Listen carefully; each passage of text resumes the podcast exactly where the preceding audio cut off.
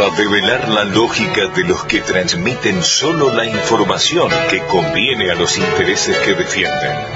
Porque la información no es una mercancía a consumir, porque las condiciones locales son las que deben determinar el pensamiento político y para que la sensatez ocupe su lugar, vamos tirando botellas al mar.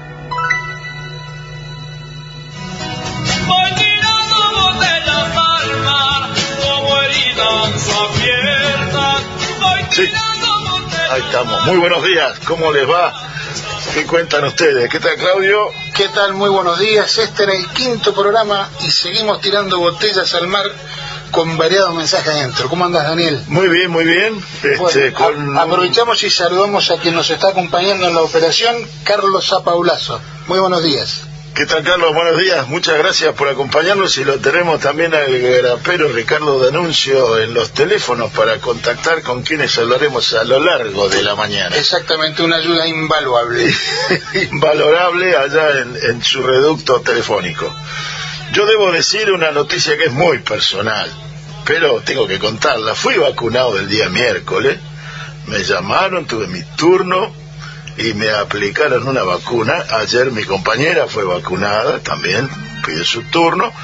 La llamaron y la vacunaron. Nosotros los pedimos juntos, nos tocó en lugares separados, distintas vacunas, distintos días.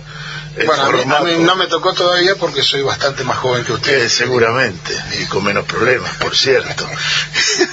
Pero así que eh, fui vacunado. La chica me puso la vacuna y me preguntó cómo se siente y yo le dije, feliz y debe ser uno de los efectos secundarios de la vacuna, la tranquilidad que, que, da, que transmite. Este, la verdad que creo que es uno de los datos de la semana, ¿no? La, la, la, campaña de vacunación que es algo de, de, epopeya que se está llevando adelante, por más que no se la quiera ver y se la quiera negar. La provincia de Buenos Aires lleva vacunada, fuimos vacunados más de un millón y medio de personas hay 7, 5, 6 millones de vacunas esperando ser colocadas en los brazos. Una logística compleja que se está desarrollando y se está llevando adelante. Sí, no obstante eso, eh, eh, es fluido en toda la provincia, por lo menos, que es lo que uno tiene acceso. Es fluido hasta donde puede darse y con la serie de dificultades y con con la profesionalidad con que los jóvenes, que en general son jóvenes, los, los aplicadores y los que organizan hasta que uno llega a, ponerse la vacuna, el, el, trato. La verdad es, este, cuando estábamos allí alguien se quejó porque estábamos esperando. Yo tardé 40 minutos, desde que llegué a la fila hasta que me fui, 40 minutos. Y mi respuesta fue, haya más o menos cinco, cinco y medio mil millones de personas del mundo que nos envidian Absolutamente. Sí, que, de los cuales muchos ni siquiera tienen la esperanza de que en lo inmediato ser vacunados. Y nosotros estamos acá 40 minutos y nos vacunamos. No hay dimensión de lo que está aconteciendo porque hay una campaña para desear eh, minimizar esto y generar debates y proponer Mm, mentiras. creo que fue un poco lo que pasó esta semana. Cualquier aspecto que haga la, la, autoestima del pueblo argentino es bombardeado. bombardeado, totalmente. Pero este es el detalle. Yo creo que esta semana fue un poco eh, la pátina que podría ser la síntesis de la semana. Por ahí estoy viéndola de mi subjetividad porque tuve la suerte de ser vacunado. Eh, pero también lo veo desde el punto de vista colectivo. La vacuna es una cuestión colectiva, no es una cuestión individual. La vacuna es una necesidad colectiva y es una obligación moral de ser vacunados en lo colectivo. Está más allá de lo personal. No es un beneficio, no es una un privilegio. Es una obligación colectiva el estar vacunados. Voy a decir algo extremo. Yo creo que Israel, cuando termine con lo propio, va a tener que eh, ir a vacunar a Palestina. es decir, después seguirá maltratándolas como lo hace. Pero Israel necesita, lo pongo en el extremo este, Israel necesita que los palestinos estén vacunados. ¿Para qué? Para proteger al pueblo israelí esto es una obviedad. por ahí en vez de vacunarlo los fusila a todos. Eh, pero bueno, eso no lo puede hacer. Lo hace en, dosis. Pero entonces, por un lado, le dará las vacunas, después seguirá el maltrato como siempre. Pero tenemos que olvidarnos, cuando estaba en la cola esperando ser atendido, tuve un, flashback, una, eh, un, retroceso, un, un, sí, un recuerdo. No, no un déjà vu porque el déjà vu es uno imaginario, lo viví, que fue la campaña de vacunación contra la polio que viví cuando yo era un niño. Nos llevaron desde la escuela caminando, vivía, yo estaba en la escuela 3 y nos llevaron a la zona a la región sanitaria en Moreno. Fuimos caminando, son pocas cuadras, cuatro, cinco cuadras, no sé. Fuimos caminando en, procesión desde la escuela, todos los palomitas blancas, y fuimos vacunados con la Sabine yo creo que la, la, sensación que yo tuve de, después de ser vacunado se debe parecer a la que tuvieron mis viejos cuando yo fui vacunado con la Sabine, que era la espada de Damocles que pesaba sobre nuestras cabezas. Pero eh, allí no hubo ni pregunta, ni, ni no me quejaba, ni de dónde venía. La Sabine venía de Rusia, ni siquiera de Rusia, venían de la Unión Soviética. Sabine era un científico de la Unión Soviética, no sé de qué nacionalidad exacta era, era de la Unión Soviética, y la Sabin se desarrolló en colaboración entre laboratorios norteamericanos y laboratorios de la Unión Soviética, en plena Guerra Fría. Digamos, ellos a la, a la par que se amenazaban con una guerra nuclear, que tenían el conflicto de los misiles de Cuba, por ejemplo, y de Turquía, por ejemplo, en ese momento estaban colaborando para desarrollar una vacuna efectiva contra la poliomielitis.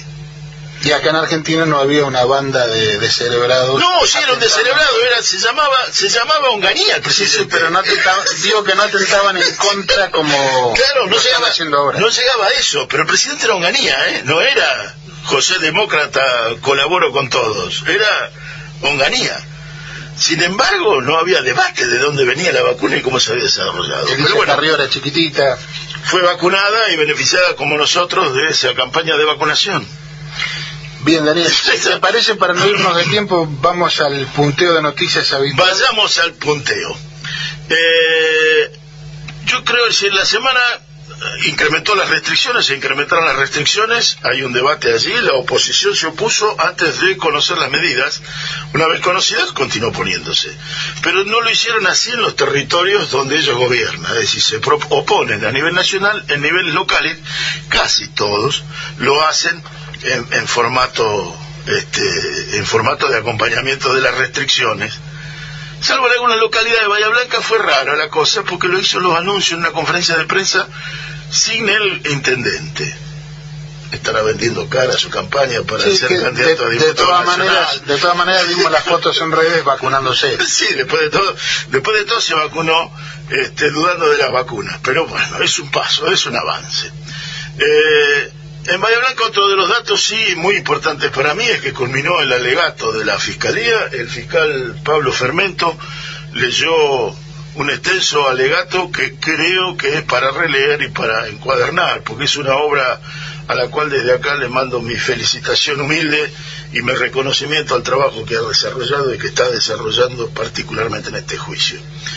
Eh, dos buenas noticias. La, la, reforma del impuesto a las ganancias se hizo, fue este, ley, se aprobó en el Senado y el nuevo régimen del monotributo también se aprobó en el Senado. Y la ley de reforma de impuesto a la ganancia beneficia a mucha gente, aproximadamente un millón doscientos mil trabajadores, y como efecto económico inmediato va a ser que esa, ese dinero que no se va a tributar se va a inyectar de inmediato en el mercado, porque todos sabemos que la gran mayoría de los trabajadores tienen necesidades reprimidas. De manera que ese dinero va a alimentar el circuito económico en lo inmediato.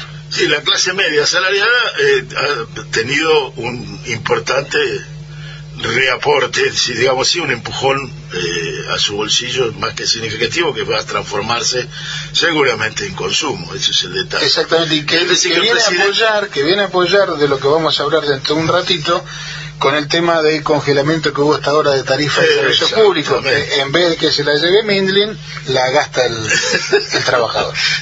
y la cobra el almacenero. Este, es decir que Alberto Fernández cumplió con uno de las promesas de campaña de Mauricio Macri.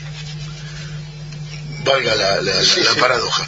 Este, eh, Hablando de Macri, nos enteramos que el Estado se va a constituir en parte querellante por la, la causa que genera el endeudamiento alocado inexplicable, va, y no es inexplicable porque tiene unas explicaciones bastante claras. Pero bueno, el endeudamiento que tomó Argentina con el Fondo Monetario Internacional. la otra que le pega a Mauricio Macri es que el correo está al borde de la, de la quiebra, ¿no? Es decir, eh, esto también es un dato para la semana que se mezcla y se acompaña con el desaguisado que se está viviendo en la justicia federal entre jueces y fiscales conversando en la intimidad con el presidente saliente cuando era presidente, negando haberlo hecho y con ocultamiento de haberlo hecho. Es decir, si ocultaron algo que dijeron que ahora es normal, pero cuando lo tenían que informar no lo informaron, sino que lo ocultaron, quiere decir que sabían que estaban haciendo algo que no era muy normal que digamos. Pero dejemos que esto evolucione y avance. Y digo, este proceso que va a desembocar inevitablemente en la quiebra de Correo Argentino Sociedad Anónima, viene a, demostrar lo que decíamos el sábado pasado, este, un proceso de quiebra que lleva, o de concurso preventivo, perdón, que lleva 20 años de trámite. O sea, que sí ha habido algún pequeño retraso. en la justicia, cuando es lenta no es justicia. Claro, eh, no me acuerdo exactamente quién lo dijo, pero creo que fue Fay. Este... Y una, cosa que hay que aclarar porque se presta confusión, que Correo Argentino Sociedad Anónima, que se encuentra en concurso preventivo y probablemente vaya a declarársele la quiebra, no es la empresa que actualmente está administrando el correo. ¿Eh? Correo Argentino Sociedad Anónima donde tiene acciones SOCMA y demás, es la empresa residual, es la que quedó. Lo que... Pero eh, oportunamente se le quitó la concesión de, claro, de correo. Se la corrió el gobierno. O sea, vamos a poder seguir mandando cartitas. Eh, obviamente que no es lo mismo, pero sí, claro, es, es aquel correo que en la época de la Rúa perdió la, concesión. Con De la Rúa presidente perdió la concesión. Mm, o con De la Rúa presidente se inició la causa. Sí, fue con el kirchnerismo. Que y, con el kirchnerismo se le quitó la, se le quitó la, la concesión. La concesión. Porque no había cumplido con ninguno de los mandatos, ni pactos, ni, ni, ni los acuerdos hechos que correspondían a la privatización del correo. Hay un dato que pasó esta semana medio desapercibido y a mí me preocupó muchísimo cuando lo leí. Son las amenazas que recibió eh, Jorge Solmi, que es el secretario de Agricultura de la Nación, que es de Pergamino recibió amenazas por WhatsApp o por Twitter, cosa que lo tenía bastante acostumbrado, pero en este caso dieron una vueltita de tuerca más, amenazaron a su familia, a sus hijos, amenazan de que no caminen solo por la calle en Pergamino porque van a ser atacados y le dejaron carteles intimidantes en los parabrisas de su auto y en el auto de su secretario. Le dieron un pasito más. Lo que escribieron en Twitter son todos autodefinidos dirigentes de organizaciones este, de, productores agropecuarios vinculados a Cambiemos. Los que dejaron los cartelitos anónimos en los papeles sobre los parabrisas, obviamente que no, hay una causa judicial que se está investigando, pero las amenazas dieron una vuelta de tuerca, subieron un pasito más, y esto es realmente intimidante, realmente preocupante. Quería y lo más preocupante es la naturalización. Es, que la prensa no, no le dé la debida eh, Porque es de uno y de otro, ¿no? Si hubo un periodista que dijo es para cagar la trompada y lo dijo en público como nosotros ahora ante el micrófono, creo que es un exabruto que no habría que, no tendría que haber dicho, pero fue acusado judicialmente. Esto es una amenaza reiteradas, específicas, eh, sobre él y su familia, que, son para tener en cuenta y son realmente preocupantes, me parece que merecerían una, una raya, una línea en, los periódicos, ¿no? Totalmente. Eh, frente a la pandemia, otro dato de la semana es que después de idas y vueltas, el gobierno le envió un borrador a Juntos por el Cambio para modificar el calendario electoral, habrá que ver cómo evoluciona esto. Según esta propuesta, las pasos serían el 12 de septiembre para luego tener las elecciones generales el 14. La oficialización de listas y candidaturas también se postergan y habría que presentarlas el 30 de julio, es decir, el cronograma electoral se corre un poquito para adelante. Claro, porque lo eh, que se está manejando es que en agosto vamos a estar todavía en un pico significativo de, casos de la pandemia. Entonces, lo que se pretende es ganar un poco de tiempo. Y hay que pensar que Brasil, eh, perdón, que Chile, que mañana hubiese tenido elecciones para elegir eh, convencionales constituyentes de la nueva constitución que va a discutir Chile, postergó esta elección para eh, mayo, para la, mitad del año que del mes que viene, eh, debido a la pandemia, que lo iba a hacer mañana. Mañana también, de todos modos, se van a hacer la segunda vuelta en Ecuador, pero ahí no hay margen político posible para postergar las elecciones, la segunda vuelta, porque no hay un gobierno que represente. Y en Perú también se va a desarrollar la primera vuelta, donde pasa exactamente lo mismo. La postergación es absurda porque no hay quien sea capaz de ponerle el cascabel a ese gato. hay un estado de acefalía es, Es un estado de, complejidad muy grave del sistema parlamentario que, tiene Perú eh, y que no se logra resolver. Hay 18 candidatos a presidente en Perú. Las encuestas dicen que hay 6 que tienen posibilidades de entrar a la segunda vuelta. Es decir, hay una dispersión de, de, intenciones, de votos, de, políticas que son sumamente complejas. Eh, y para terminar, hay también mañana en Bolivia se hace la segunda vuelta en algunas regiones donde fueron las, las elecciones de gobernadores, que, que, mañana es la segunda vuelta de eso en Bolivia. También es imposible la postergación, no es una elección nacional, se va a desarrollar solamente en, algunos, en algunas regiones, eh, pero entraría en la contradicción de postergar una elección, un gobierno que fue elegido en un medio de una pandemia en una elección. O sea, que, que, esas tres opciones electorales son muy difíciles de postergar porque no hay una clara eh, posición política como para poder hacerlo, una jefatura política. Acá el convite es a postergar la elección. A mí me parece que el postergar la elección electoralmente perjudica a, a Alberto Fernández, y al gobierno de Alberto Fernández, pero que eh, necesitamos postergarlo. Esto es una discusión que podría ser a quien perjudica, a quien no. Creo que la sociedad necesita aislarse, necesitamos separarnos. Sí, y me parece que no, para evitar el pico y, esta es la única excusa. No está planteada en esos términos. Y para... terminar vamos a dar una noticia de muerte que es la muerte del príncipe Felipe, el príncipe consorte, el, el marido y el compañero de la reina Elizabeth II que murió el día jueves o viernes a los 99 pirulos, y habrá que ver cómo es si esto es el inicio del fin de la monarquía este, británica o si al menos de una revolución dentro de la monarquía británica, pero esto es algo que está en desarrollo. Por lo pronto, el hombre a los 99 años 99 años sin haber tocado una pala. Qué importante. Agarró la pala. Parece que de niñito la agarró alguna vez, pero después, después dejó. Bueno, y la semana también dio un montón de, hechos políticos que merecen entrar dentro de la categoría Cambalache. Por eso vamos a presentar esa sección. Un aporte más a la confusión general nuestra sección de noticias para oyentes desorientados. Siglo XX, Campalache, problemático y febril. Bueno, los otros días en sesión del Senado la escuchamos a, la presidenta del Senado, a Cristina Fernández, reconviniéndolo a, a uno de los senadores, Nadenov, jefe de la bancada opositora, en los términos que vamos a resumir en este muy, muy cortito audio. Minutito, por favor. Miren, en serio, le pido a usted, Nightcrawler, que discipline su bloque, porque la verdad es que a ustedes los escuchamos a todos atentamente, digan lo que digan y hagan lo que hagan. Es de gente de bien y educada hacer lo mismo respecto del prójimo. Cállense la boca y escuchen como nosotros nos callamos cuando ustedes hablan. Gracias. Pero, pues, ¿por qué? No, si lo escuchamos, usted dice lo que quiere del peronismo, de nosotros. Eh, me agravian a mí cuando hablan, yo los, los escucho. bueno, usted no, pero sí alguna u otra u otro.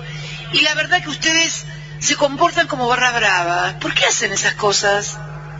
Hasta el sentido del voto. Muy mal educados. Horribles. Es increíble, es increíble lo maleducados que es, es increíble. de la democracia, de la libertad, no quieren escuchar lo que fue su gobierno. ¿Usted se acuerda de los comegatos? Ese, ese último comentario de los comegatos es el, el senador Mayans.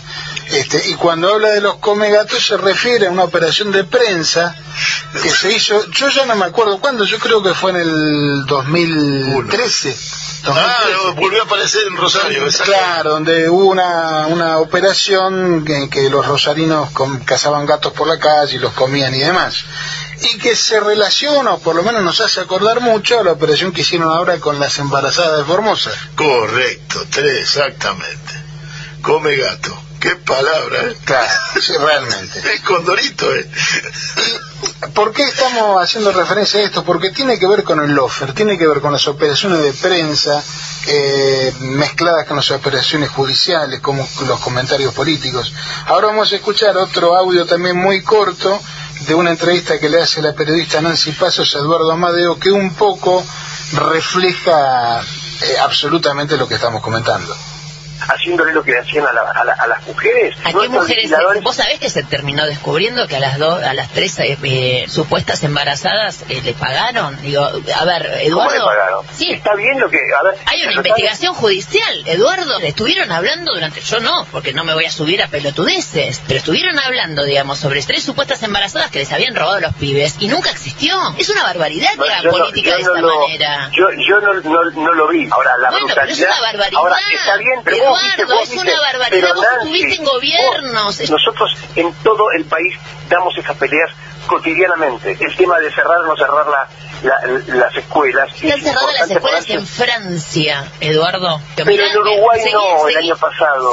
el año pasado, este año sí, ahora están cerradas. ¿Me entendés? Chile, que lo ponemos como ejemplo, ejemplo de cantidad de gente dentro, porque están en fase 1. Esto es lo que está pasando alrededor. Uruguay, que, que, que, nos la pasamos felicitando al presidente uruguayo, tiene a los pibes dentro, no están yendo al colegio. Sí, Estamos en ese punto, pero además tenemos de los peores niveles de vacunación del mundo. Otra mentira, Eduardo, es el número 21 en el mundo. 21 en el mundo, Eduardo, no, agarrá No te lo, puedo, no, te lo, puedo discutir en este momento porque no tengo la cifra Pero el problema es Ahora, este, si Eduardo, con, te pido por favor, ¿sabes qué es lo que pido yo, por favor? Que empiecen a leer estadísticas y cosas, porque la verdad, se la pasan leyendo Clarín y se mienten entre ustedes mismos también.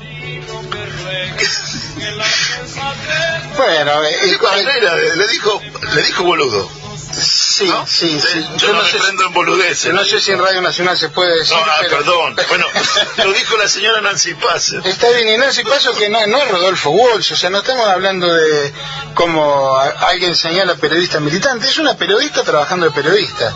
Y la verdad que en un minuto y medio eh, la cantidad de, de mentiras, operaciones y eslogan que le, que le refuta a Eduardo Amadeo es realmente vergonzoso para Eduardo Amadeo. Muy, sí, es muy interesante cuando da datos y entonces le refutan los datos y dice no te puedo contestar porque no tengo datos.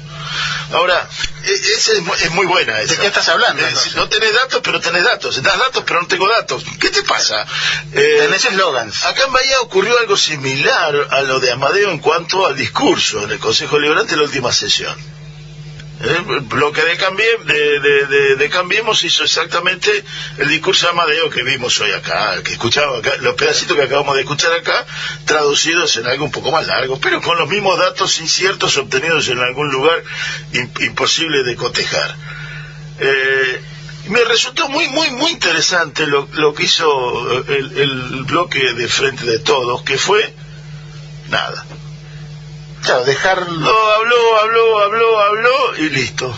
Ya está. Vamos a la sesión y dejémoslo de. Como, como que no vale la pena. No vale la pena discutir con Paredes. Bueno. No con Paredes, no con el. No con Carlos Paredes, ni con Adrián Paredes. No, no vale la pena discutir con una pared. Con José, con José Logan. José Logan te bajo. Bueno, y ahora, y ahora vamos a escuchar un último audio que acá están dialogando nada menos que el viceministro de Justicia, Mena, con Luis Novarecio, y realmente también es digno de escucharse. Yo por ahí, nuestra audiencia ya lo escuchó, pero vale la pena recordarlo. ¿Vos estás satisfecho con el funcionamiento de la justicia? No, claro. Por otros motivos yo estoy igual de insatisfecho que vos. Es el poder del Estado que utilizó el gobierno anterior para perseguir opositores políticos. Yo estoy procesado en la causa del memorándum de entendimiento con Irán. Mm. Mi causa la resolvieron Hornos y Borinsky. ¿Vos crees que es lo mismo si yo hubiese sabido que jugaba técnica de 15 días en Olivos. No, claro que no. Pero pará, no importa lo que yo piense, Luis. Hay una ley que lo prohíbe. Y que esos jueces violaron. Entonces, ¿sabes qué? No vale que me juzguen de esa manera. Pero y vos, que esperás conocer la verdad de lo ocurrido, deberías estar igual de insatisfecho Estoy insatisfecho. porque eh, se indignan con Borinsky y no se indignan con los servicios. Che, lo salvaron. Luis, frente a un hecho escandaloso que estamos viendo ahora con pruebas. ¿Vos no te sentís estafado de que tengamos que estar hablando de algo de hace cuatro años? Sí. Que no tenemos... Y me parece un escándalo ¿No correo, me parece un escándalo ¿No la ampliación de... manipulado de que no discutamos lo que está ocurriendo con pruebas y confeso, ¿A cuál- a cuál te alegando, referís? Perdón. no, alegando que me saques la charla, por ejemplo, qué pasó con los Arvide hace ocho años. Le estás bajando el precio y yo sí te lo, yo sí te lo voy a decir con todas las letras, con mucha complicidad de colegas periodistas tuyos. No podés afirmar que conoces un hecho cuando ese hecho se construyó violando la ley, porque es la regla básica del Estado de Es Derecho. cierto, rigurosamente Entonces, cierto. no- o sea, a vos te da lo Pero, mismo. pero- a- ¿Vos no, te claro, imaginás no me da lo 15 mismo. partidos de pádel con Cristina Kirchner en la Quinta Olivo? Lo que hubiese pasado. ¿Te acordás lo de Casanelo? Sí, claro que me acuerdo y hay una causa. debes haber condenados. en ese momento. Eh, lo tengo escrito, así que tengo la tranquilidad de haber escrito en ese momento y La haber dicho lo que me persecución parecía. a Casanelo por una visita que no existió. ¿Vos no te sentís defraudado de que hayan hecho hablar todo el periodismo de eso? ¿A vos te enoja más la crítica de Cristina Fernández de Kirchner sobre la causa dólar futuro? ¿Te enoja más que el trámite ilegal que tuvo la causa dólar futuro? No, que no, yo sé que no. vos creés que no es delito. No, claro que no. Y vos Y entonces, también- ¿cómo, te puede ¿cómo no la puede enojar a Cristina, Luis? Porque Por tiene el recurso judicial para resolverlo. La vicepresidenta recurso judicial que estos tipos se encargaron permanentemente de avalar sabiendo ellos mismos que no era delito, Luis. Los tipos vienen a ser jueces. Bueno, muy bien, lo que escuchábamos realmente exime de mayores comentarios. Estos tipos vienen a ser los jueces. Estos tipos. Bueno, y ahora rápidamente, para no hacer perder tiempo a nuestro entrevistado, vamos a la sec- sección entrevistas. En las entrevistas y siempre que dialogamos, las palabras van y vienen y nos transforman. Una palabra no dice nada y al mismo tiempo lo esconde todo, igual que el viento que esconde el agua, como las flores que esconden el lodo. Una mirada. Muy bien, vamos a tener el placer de entrevistar a continuación a Guillermo Justo Chávez, que es jefe de gabinete de Cancillería, magíster en ciencias políticas, abogado de la Universidad Pública. Eh, tiene un, muy un currículum muy amplio, de manera que no lo vamos a decir ahora. Te estamos saludando, Guillermo, Claudio Angelini y Daniel Guerín desde Radio Nacional Bahía Blanca. Muy buenos días.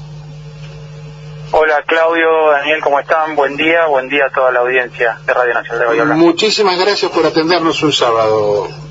Te Guillermo, buenos días, ¿cómo te va? Eh, Bien, muy bien, Hemos muy bien. logrado. Te habíamos invitado el sábado pasado, no se pudo concretar, pero te tenemos este y me parece casi diría un poco mejor para iniciar.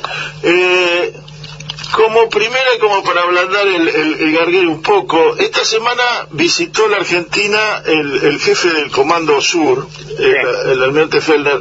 Eh, ¿Tuvo contacto con Cancillería o solamente con, con este Ministerio de Defensa?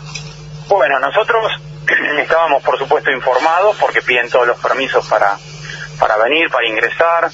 Este, teníamos por- eh, también eh, eh, una este, vinculación a través de, de las conversaciones que, que venimos llevando adelante desde que asumió la nueva administración de, de Joe Biden.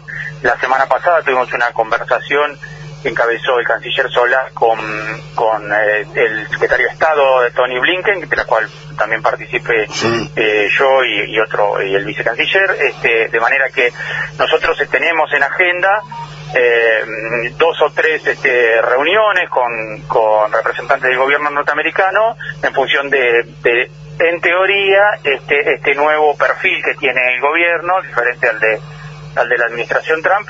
Así que sí, teníamos, teníamos eh, conocimiento, sabemos que tenían una agenda con, con nuestro ministro de Defensa eh, y también la, la semana que viene hay otra visita importante que es la de Juan González, que es este, un asesor especial del, presidente Biden en los temas semiféricos, digamos que está abajo, de, en teoría, de Blinken, pero para la cuestión de la región eh, es el personaje, más importante. Ahora, en la visita esta, nuestro ministro, el ministro Rossi, eh, hizo referencia a Malvinas, de hecho le regaló, entre los presentes le dio un pin con una las Malvinas argentinas reclamando la soberanía sobre Malvinas. Hubo una conferencia, de, una nota periodística que se le hizo a al, al, ministro, a, perdón, al, al, jefe del Comando Sur, que no repreguntaron sobre Malvinas. En el día de ayer se hace un comunicado, lo hace Cancillería, un comunicado repudiando la, las prácticas militares que tiene previsto hacer Gran Bretaña en nuestras islas. Y este tema no se trató en forma directa con el Comando Sur, no, no, no hizo una referencia. Eh, nosotros, ah, te repito, digamos, la agenda con, con Faller no fue este, trabajada con nosotros, eso fue defensa. Nosotros lo que sí te podemos, yo, lo que sí yo te puedo decir, y es la posición de Cancillería de, de, la República Argentina, es el rechazo enérgico a eh, este, este plan de ejercicio de maniobras militares, lanzamiento de misiles en una zona en la que por Naciones Unidas es declarada zona de paz y al mismo tiempo es una zona que este, la soberanía está en disputa porque nuestros derechos sobre las islas, Malvinas, eh, Sandwich del sur, Georgia del sur y los espacios marítimos circundantes, para nosotros territorio nacional este, de carácter irrenunciable. De manera que en ese marco y en este contexto, nosotros, nuestra queja además de que está violenta, digamos, distintas disposiciones de Naciones Unidas, de, manera que nosotros hacemos saber esto con contundencia y lo vamos a seguir denunciando en todos los foros eh, que correspondan. Ahora, la cuestión de si Faller habló o no habló de, de Malvinas me parece que, que, es más que todo una cuestión anecdótica y, pedirle una toma de posición a, al almirante Faller cuando me parece que venía otra cosa este, no, no, no, no sé si corresponde o no corresponde, lo que digo es que escapa, escapa nuestra voluntad eso. El ministerio, hablaremos con el ministro cuando tenga oportunidad. Perfecto.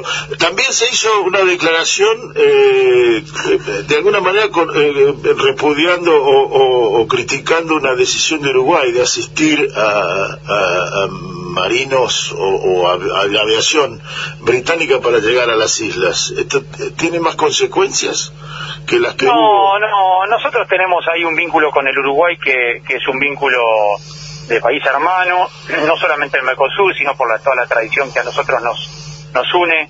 Eh, lo que sí es cierto es que nosotros estamos muy atentos a que el, permiso de, sobrevuelo y el permiso de aterrizaje y de, y de vuelos hacia Malvinas, este, haciendo, tocando Montevideo, tiene que ser con características eh, humanitarias y que no se transforme la excusa humanitaria para transportar este, o eh, militares o eh, este, cuestiones que no tengan que ver con lo humanitario. Entonces, bueno, esto nosotros siempre estamos atentos. Eh, se intercambiaron una nota, los uruguayos aclararon que era que había un, par de personas este, que necesitaban tratamiento médico. Bueno, ahí quedó, pero nosotros estamos atentos a que a que estas cuestiones no excedan lo estrictamente humanitario. Y después del cruce que hubo eh, en, la reunión de, presidentes del Mercosur entre nuestro presidente y el presidente uruguayo, eh, ¿esto eh, tiene alguna asociación con, con este esquema de, asistir a aviones militares británicos o son actividades paralelas? No tienen nada que ver. No, no, son, son el, el gobierno uruguayo nos mandó una nota ayer en donde se expresó claramente el respaldo de ellos hacia nuestros reclamos sobre la soberanía de las islas, por supuesto, el acompañamiento que no solamente tiene el Uruguay, sino que tiene todo el Mercosur, de manera que, que digamos, no, no, no tiene absolutamente nada que ver.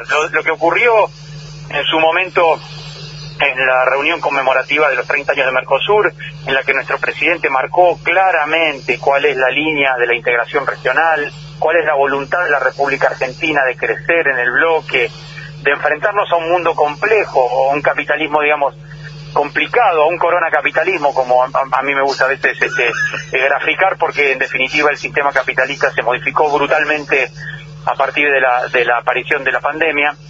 eh, digo, el, presidente fue muy claro. Bueno, eso, eh, por supuesto, generó un contrapunto con, con el presidente uruguayo la calle, en el cual el Uruguay tiene una postura acerca de la flexibilización en los términos de la negociación eh, con otros países. En, definitiva, lo que plantea el Uruguay es negociar eh, acuerdos de carácter bilateral, individual, entre países, algo que nosotros decimos que debilita, digamos, al Mercosur, porque el Mercosur, justamente, la razón de ser es estar unidos, estar en bloque y poder negociar como fuerza, ya sea con países o ya sea con regiones. Eh, bueno, el Uruguay está planteando esto, esto se va a discutir, se ha discutido eh, ayer y antes de ayer en, en, la, en el grupo de Mercado Común que conduce, nosotros ahora conducimos porque tenemos la presidencia pro tempore, y seguramente en la reunión de cancilleres que iba a ser el 22 de abril, pero creo que va a ser el 26 por la cumbre de cambio climático, ¿no? que coincide este, la cumbre mundial que nosotros vamos a asistir, eh, invitados por el presidente Biden. Guillermo, una pregunta volviendo al tema de las maniobras eh, en, en agua de Malvinas. En tu criterio, con tu visión, ¿eso puede tener, eh, o mejor dicho, qué intenciones estratégicas puede tener por parte del Reino Unido? Bueno, está claro que, que Malvinas es, eh, digamos, el portaaviones más grande del mundo. O sea, es una plataforma estratégica. Hola. Eh, Ahí me escuchan. se cortó, sí. Perdón, porque estoy, estoy arriba del auto, no, por favor. Eh, este, lo que le decía es que el, las Malvinas, nuestras Islas Malvinas, son el portaaviones más grande del mundo. Están ubicados estratégicamente en el Atlántico Sur y, digamos, y tiene una importancia que eh, eh, el Reino Unido la entiende y por eso la utiliza en términos este, de objetivos de objetivos eh, estratégicos geopolíticos y militares. Es decir su proyección hacia la Antártida la, digamos la, la presencia como vuelvo a repetir ahí en el, en el Atlántico Sur y esto hace también que la de, de esa autodeterminación en día de los milenios, este, que utiliza el Reino Unido para, para negarse a, a, negociar con nosotros, en realidad esconde el verdadero objetivo, que es un objetivo este, que es colonialista propio del siglo XIX, este, que no va más en el mundo de hoy, es, son prácticas eh, eh, que tienden a desaparecer y que en todos los foros internacionales se condenan. Ahora, todavía nosotros tenemos que hacer un, recorrido, un trabajo permanente desde la diplomacia para condenar estas prácticas y eh, finalmente eh, terminar con esta ocupación ilegal. Mientras tanto, eh, lo que tenemos que hacer es poner en alerta a los foros internacionales, plantear nuestras quejas, encontrar el apoyo tanto de la comunidad internacional como de otros países para evitar justamente estas prácticas que, que poco tienen que ver con lo que es el Atlántico Sur, que es una zona de paz. y por eso por ahí la importancia de reforzar el concepto de Argentina bicontinental, ¿no? Teniendo en cuenta Antártida.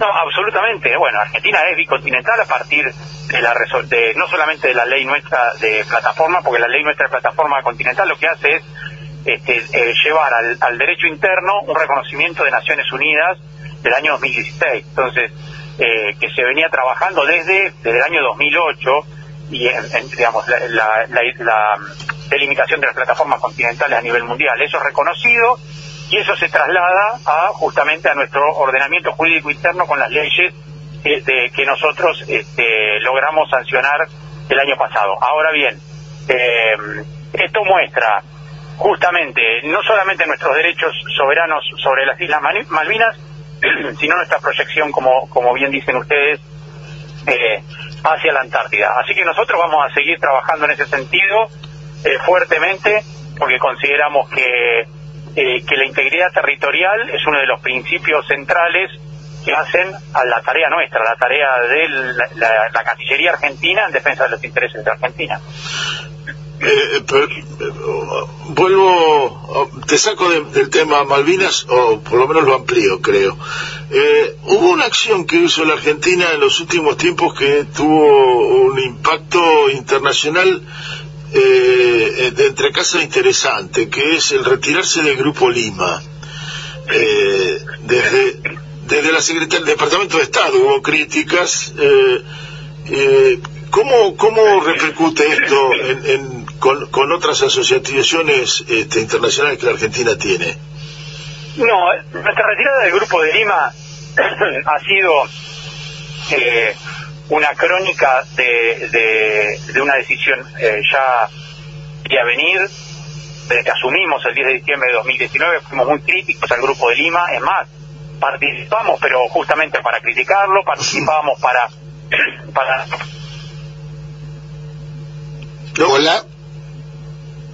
Y a condicionar el gobierno de Venezuela a, través justamente de bloqueos de, eh, de carácter unilaterales, o sea, el funcionamiento de la comunidad internacional no se da a partir de sanciones eh, unilaterales de países. Justamente la existencia misma de la comunidad internacional.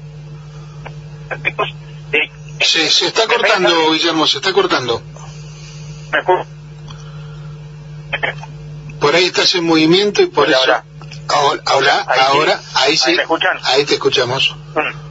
No, lo que decía es que la comunidad internacional es la que tiene que expresarse y no las sanciones de carácter unilateral o bloqueos económicos que lo que hacen es generar mayores padecimientos al pueblo venezolano. Y esto es lo que hacía el Grupo de Lima y nosotros lo cuestionábamos fuertemente. Es decir, la crisis política, humanitaria, social que hay en Venezuela es innegable, pero la forma de resolverla no era el formato de presión del Grupo de Lima. Este, no lograron nada en estos años, en estos prácticamente tres años de creación del Grupo de Lima, y por eso nosotros decidimos salir del Grupo de Lima con fuertes críticas, sabiendo que nosotros queremos lo mejor para Venezuela, para el pueblo venezolano, una salida democrática y por eso también estamos trabajando en el grupo internacional de contacto sobre Venezuela, que hay varios países de la Unión Europea, o muchos, hay países de América, pero que el rumbo que había tomado el grupo de Lima eh, no llevó a ningún lugar y por eso nosotros tomamos esta decisión este, que que me parece que fue la decisión más acertada. Perfecto. lejos, de solucionar un problema lo venía a agravar, diría. Absolutamente de acuerdo. Era el objetivo.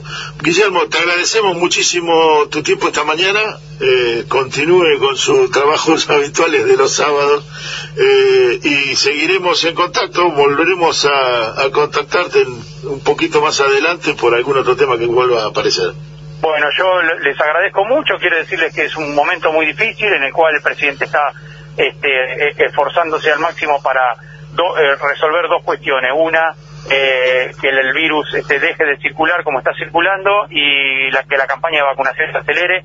Y en eso también la Cancillería está trabajando eh, fuertemente para, para ir consiguiendo más vacunas y que vayan llegando más rápido y que me parece que eso ayude a que definitivamente podamos salir adelante en la cuestión económica, que es la otra, el otro tema en el cual este, seguramente vamos a, conversar en, alguna próxima conversación. Sí, más allá de que algunos quieran bajarle el precio, el esfuerzo que se está haciendo y que tiene importantísimos logros que tengamos las vacunas que tenemos, la disponibilidad de las vacunas que tenemos, es un esfuerzo conjunto del gobierno en el que Cancillería es una pieza clave.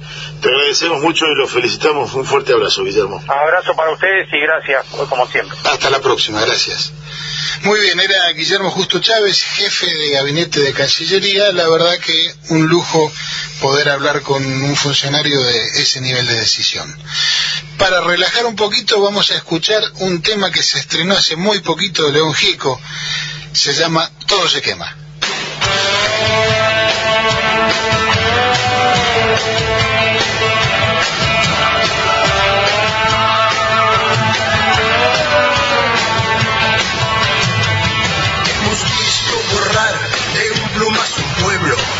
Niños, madres, jóvenes, padres y abuelos. Hemos visto caer parte de la historia de este único mundo que es lo poco que tenemos. Hemos visto llover un centenar de balas sobre inmigrantes que el lugar reclamaban.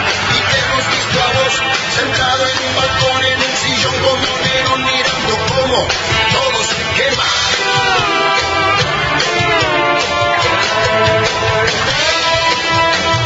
otras fronteras y a San Diego al fin llegó. Se llama Elizabeth, este es del Salvador. Lo que quedó de ella se juntó con su familia. Lo que quedó de ella un abrazo recibió. Lo que quedó de ella un año nuevo festejó. Lo que quedó de ella lo empujaron en un avión. Gracias a un soplón, sentada en un balcón en un sillón con monero mirando cómo todo se quema.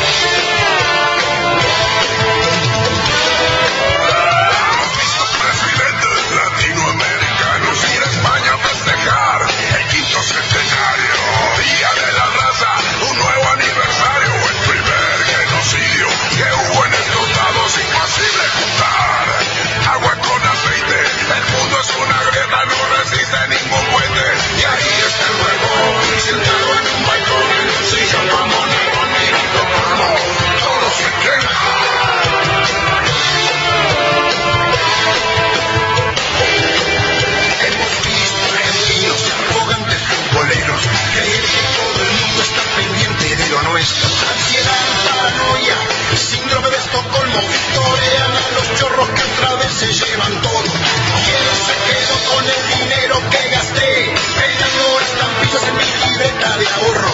¿Y a dónde está el ladrón? Sentado en un balcón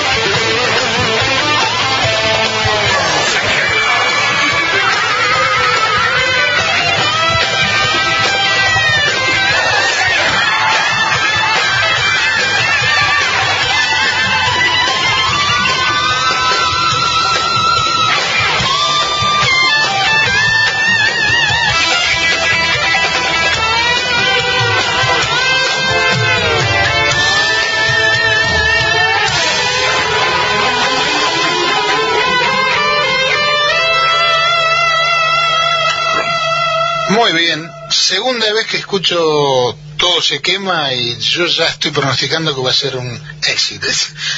El, el León tiene una particularidad em, para mí muy muy especial y es que cuando escribe poesía, cuando escribe sus letras es muchísimo más claro que cuando eh, explica o habla. ¿No? No tiene tiene esa la verdad que no, no, no puedo compararlo con otro. No- no- Pero mientras sea así, pero, fantástico. no, claro que sí, pero es decir, sentado en un sillón en el balcón, como Nerón mirando cómo todo se quema.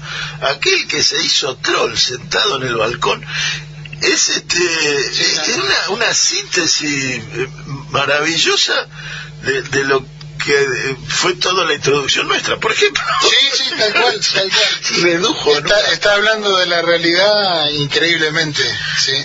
La, la, la, la otra, y volviendo sobre lo que nos dejó este, el, el- jefe de gabinete de Cancillería con eh, Guillermo Justo Torres, eh, Chávez Justo Torres, Justo Chávez.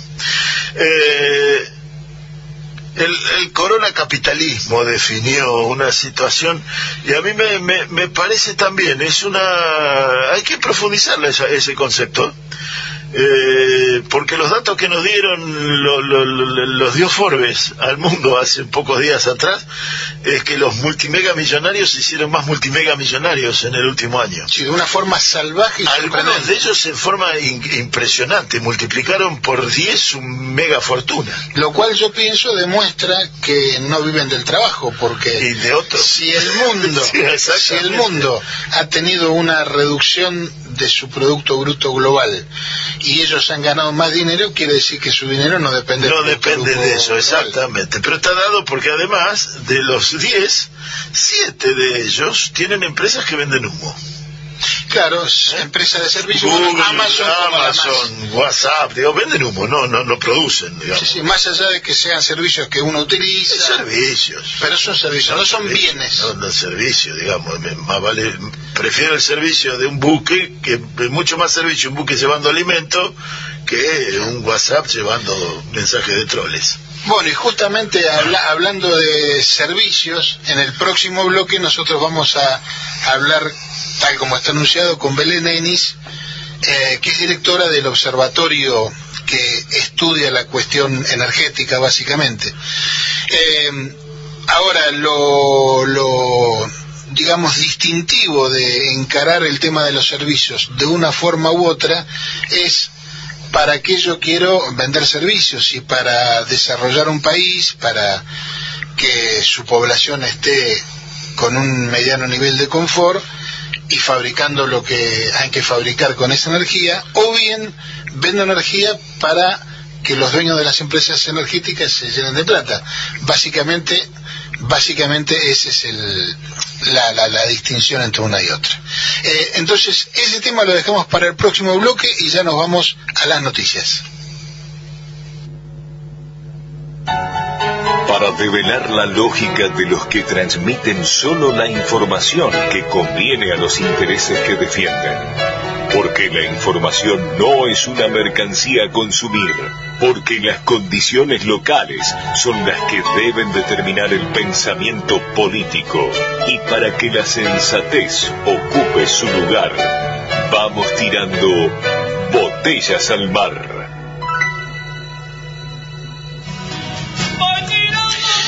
Muy bien, y de vuelta después de las noticias, vamos a, adentrarnos en el tema tarifa de servicios públicos, fundamentalmente gas y energía eléctrica. Eh, entonces, para introducirnos en el tema, lo que vamos a hacer es escuchar un comprimido del discurso que dio Federico Bernal, que es el interventor del Enargas, en oportunidad del inicio de las audiencias públicas para el estudio de la variación de tarifas. Y que me parece que introduce un, un aspecto que nunca se había tenido en cuenta, o por lo menos en la fijación de las tarifas en los últimos años no se había evaluado. se inauguró en la República Argentina una nueva etapa del servicio público de gas por redes, entendiéndolo como debe ser entendido, que únicamente puede hacérselo conforme señala nuestra Constitución Nacional, nuestro marco regulatorio, la ley del gas, ley 24076. Con el usuario y la usuaria como sujetos de derechos constitucionales bajo derecho público subordinado al cumplimiento efectivo de los derechos y garantías reconocidos en los artículos 14 bis, 41, 42, 43, 75, incisos 22 y 23 de la Constitución Nacional, el servicio público de gas por redes asciende como derecho social, garantía de derechos humanos consagrados por los tratados internacionales de derechos humanos de jerarquía constitucional. Es decir, en función de esta definición de servicio público como derecho social y garantía fundamental para la consagración de derechos humanos de jerarquía constitucional, este significado, este concepto técnico jurídico de servicio público no debe ser sujeto a la libre, libre interpretación u opinión de funcionarios, funcionarias, etcétera, como sucedió años atrás. Pues cuando aparece la libre interpretación, peligra nada más ni nada menos que un derecho social, protector de derechos humanos, de los argentinos y las argentinas. Y esto fue lo que efectivamente sucedió entre 2016 y 2019, donde no solo peligraron, sino que además fueron directamente avasallados. Bueno, acabamos de escuchar a Federico Bernal. y nos está escuchando, y creo que también lo escuchó la hoy eh, directora de la, del Observatorio de la Energía, Tecnologías e Infraestructura para el Desarrollo, mm, Belén Enís. ¿Escuchaste ahí a, a, tu viejo colega de la OETEC, a Federico eh, Belén? Sí, hola, ¿qué tal? ¿Cómo, ¿Qué tal? ¿Cómo te va? Buenos días. Sí, sí, bueno, brillante. La verdad que, la locución de Federico en la apertura de la, de la audiencia pública del Enargas del, pasado 16 de marzo fue, nosotros lo definimos como, como histórico, ¿no? Porque como vos bien decías, eh, sentó un precedente, fue un aguas a lo que estábamos acostumbrados los argentinos y las argentinas, los usuarios y las usuarias del servicio público de gas a escuchar y de los servicios públicos en general, ¿no? De parte de un funcionario. Eh, que es lo que mm, en realidad debería haber sido siempre, ¿no? Que un funcionario que está encargado de defender los intereses de los usuarios y de las usuarias hable de ese modo, ¿no? Eh, y bueno, durante cuatro años tuvimos gente en el Enargas y también en el ENRE que se han encargado de decir exactamente lo contrario, ¿no? De entender a la energía como una mercancía, como un bien de lujo, este, como algo que tenía un valor específico y que la gente tenía que pagar, ¿no? Entonces este, esta idea de, del discurso de Macri, de las veces que lo hemos escuchado hablar, de decir, no, la energía tiene un precio, hay que pagarlo, digamos, no, bueno, no, la energía lo que tiene que tener es una definición concreta. La definición concreta es esta, lo que está dando Federico Bernal, que es la de entenderla como un derecho esencial, ¿sí? como un derecho social relativo o promotor de otros derechos humanos, como es, por ejemplo, la vivienda digna, la vivienda adecuada, la, la vida digna misma, y que por supuesto entonces hace a eh, la calidad de vida de, la población y además de la población también en relación a lo que es el desarrollo ¿no? del país, ese desarrollo que, que tan importante es más en esta en esta situación ¿no? de crisis, eh, de haber pasado cuatro años de neoliberalismo, de devastación y además con una pandemia, ¿no? Entonces me parece que es fundamental poder entender la energía en estos términos, que es en realidad su verdadero rol, ¿no? La energía no es una mercancía, la energía es un derecho. Entonces, eh, y también tiene que ver con un cambio cultural, ¿no? El cambio cultural que todos nosotros tenemos que realizar porque lamentablemente el tipo, el germen, digamos, del neoliberalismo, de la mercantilización energética, como le llamamos nosotros del observatorio, eh, ha calado muy hondo, ¿no? Durante mucho mucho tiempo y es muy raro, este, fue muy raro ver este, este tipo de discursos, ¿no? Durante mucho tiempo. Entonces me parece que también tiene que ver con la formación política, con la formación ciudadana eh, de los usuarios y de las usuarias, poder defender la energía en estos términos. Que es como se defiende, por ejemplo, la educación o como se defiende la salud, digamos, ¿no? Como un derecho. Tanto es así, Belén, buen día, antes que nada, Claudia Angelini te saluda. Buen día, Claudia. Tanto es así, digo, que acá en provincia de Buenos Aires, no sé si tenés conocimiento porque es una medida bastante nueva, eh, mm, las asociaciones civiles, para lo cual hubo un, hay un operativo de reempadronamiento y demás, que, digamos, trabajan en pos del bien común, van a tener tarifa cero. No sé si estabas al tanto. No, no, no estaba al tanto. Este, la verdad que no, sí estaba al tanto del tema de, que hay algunas asociaciones civiles que plantearon algún desacuerdo respecto a lo que es eh, el aumento tarifario del 7% de la luz de la provincia. Claro, la cuestión aquí es que mm, las autoridades de personas jurídicas detectaron que había muchas asociaciones civiles, como clubes, merenderos, etcétera, que no estaban regularizadas en, en, el registro. Entonces, primero se hizo un plan de regularización de esas asociaciones y como una de las primeras ventajas para ellos es la tarifa cero. Digo, esto de alguna manera apoya lo que vos estabas diciendo, o sea, no es una mera mercancía que se tranza, sino... exactamente. La idea, es, eh, la idea también es eh, empezar eh, a defender o, si se quiere, hasta, hasta militar, digamos, ¿no? Esta cuestión por parte de las asociaciones, de las ONGs, que ya se viene haciendo desde hace tiempo atrás, esta cuestión de las tarifas diferenciales, ¿no? También para lo que tiene que ver con clubes de barrio, ciudades de pública, digamos, eso también es importante porque hay un servicio que se brinda de índole social de fondo, como vos bien decís, que también hace a, eh, al, derecho, digamos, ¿no? A, los derechos de las personas. Entonces, hay muchas cuestiones que están nuevamente y afortunadamente en, en boca, digamos, de los funcionarios que tienen que ver con este giro de 180 grados que ha dado la cuestión energética, ¿no? En general, respecto a lo que fue la administración anterior, lógicamente. Eh, sí, la- durante la, la- la gestión anterior hubo eh, mucho de promiscuidad en tanto y cuanto los intereses nuestros, de los usuarios, los defendían quienes habían sido empleados de las empresas energéticas. Esa es la sensación. Esta sensación tiene viso de realidad. sensación es, es realmente lo que pasó. Es así. Es así, o sea, nosotros teníamos, por ejemplo, en el, en el Enargas a Mauricio Royman, que está siendo investigado por la justicia por haber avalado este, la dolarización de las tarifas, es decir, haber avalado el precio de gas en boca de pozo dolarizado que Aranguren pactó con las empresas y este, haberlo pasado sin revisión a tarifa, o sea, haber tenido un impacto directo sobre la tarifa de los usuarios. Bueno, está siendo investigado por la justicia en ese sentido y eh, esta persona trabajó muchos años también con un ex secretario de Energía como, y, ex este, IPS eh, privatizada como fue Montamar y también tenemos, este, teníamos en el ENRE a eh, Andrés Chambuilerón, que bueno, fue, ofició como 10 veces eh, testigo de empresas energéticas, transportistas y distribuidoras en sus juicios contra el Estado argentino, en CIADI, ¿no? Entonces, eh, tenemos gente, teníamos gente muy vinculada a las empresas, eh, directamente nosotros decíamos que, que los organismos reguladores estaban cooptados o eran más bien este, oficinas contables de esas propias empresas.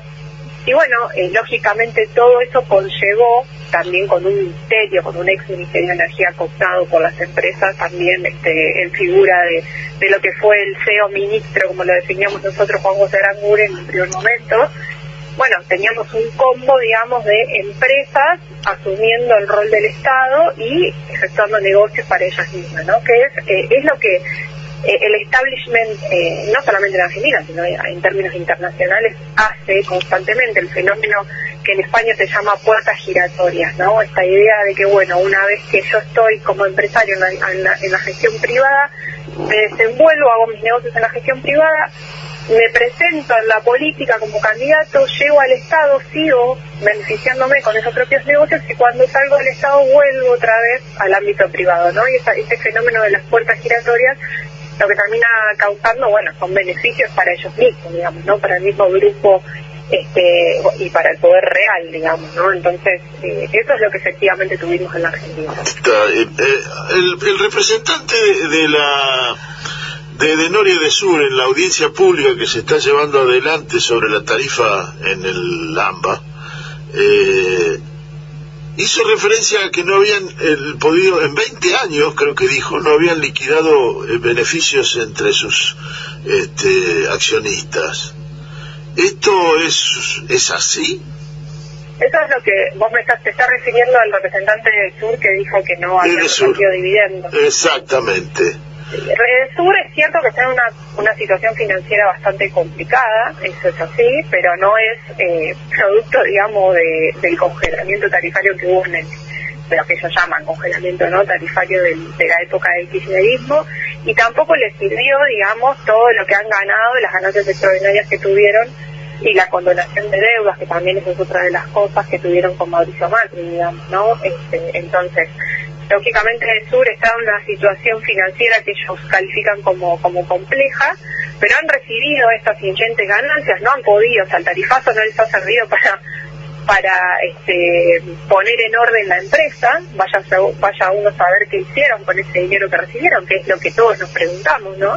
Y Porque además- inversiones, además, a inversiones no fue a parar, este, Edesur y Edenor incumplieron con los planes de inversiones que presentaron en la RTI Macrista. Eso es una investigación que surge de la auditoría que hizo el ENRE, que los resultados estuvieron a mediados de- del año pasado y que fue presentada en esta audiencia pública como el resultado de bueno de todo lo que se había efectuado de estas empresas distribuidoras durante cuatro años de macrismo, habiendo recibido los tarifazos que recibieron. Y bueno, una de las cosas que también se, que se descubrieron es el incumplimiento de inversiones, la condonación de deudas por parte del Estado, este, la, la, el, el tema de eh, no haber mejorado la calidad del servicio, no la baja calidad del servicio, los cortes reiterados que se producían. Entonces, ¿qué se hizo con esa plata del tarifazo? Bueno, eso es lo que precisamente van a tener que responder en algún momento las empresas. Y lo tendrá que responder a- porque eh, eh, lo que acaba de describir es tuvieron beneficios eh, positivos, tuvieron beneficios de subsidio, tuvieron beneficios tarifarios y no liquidaron dividendos entre sus accionistas. Exacto. Eh, y no invirtieron lo que se había comprometido a invertir a partir de la de los inyección de dinero que recibieron. Eh, Perdóname, para, propio- el pa- propio- el discúlpame propio- Belén, para, para ponerle números a lo que estamos diciendo, eh, estábamos leyendo un informe que salió justamente en, en vuestra página, en oetec.org, eh, septiembre de 2017, eh, Eden, Edes perdón, ganó 877 millones de pesos, Eden 1.543 millones de pesos y EDEA 1.726 millones de pesos. Entonces digo, estamos hablando de muchísimo dinero. Sí, ahí hay que tener en cuenta la cuestión de que no es lo mismo las distribuidoras de la provincia de Buenos Aires que las distribuidoras este, de- que pertenecen al AMBA, que están bajo, bajo jurisdicción del ENRE, ¿no? Eh, pero lógicamente si uno hace un análisis de todas las empresas que nosotros habíamos efectuado a fines del 2020, eh, no tengo ahora el, el- el número exacto de cada empresa de, de la ganancia que ha recibido, pero han tenido exorbitantes ganancias durante los tres años de tarifazo. Eh, recordemos que el tarifazo entra en vigencia más que nada a partir de 2017. Claro. Entonces, eh, a partir de ahí las ganancias que tuvieron fueron exorbitantes eh, y además con una pésima, una baja calidad de servicio porque no han realizado las obras correspondientes. ¿no? Por eso es la pregunta que vuelvo a decir, ¿dónde está todo ese dinero? ¿Dónde está toda esa transferencia de ingresos que recibieron por parte del bolsillo de la ciudadanía las empresas prestatarias? Se podría Lo mismo ocurrió, lo mismo ocurrió con el gas, digamos, ¿no? Sí. Lo mismo ocurrió con el gas.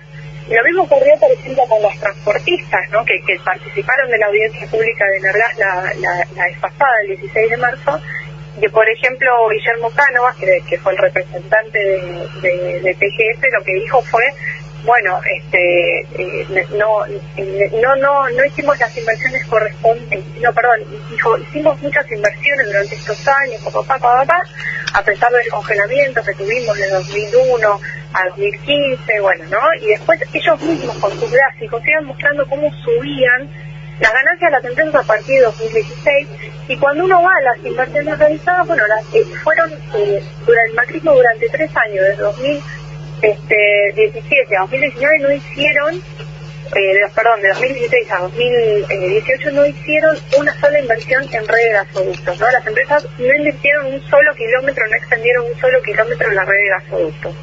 Solamente lo hicieron cuando lo hicieron fue en 2019 48 kilómetros, ¿no? Nada más. Entonces, eh, ahí tenemos que empezar a ver y poner el eje, ¿no? A pesar de todas esas ganancias, estamos hablando de tres años sin incrementarse un solo kilómetro en la red de gasoductos. Y ahí donde estaba el Estado, ¿no? Que era el que tenía que regular, que tenía que fiscalizar, ¿dónde estaba el Enargas en ese momento de Mauricio Rothman?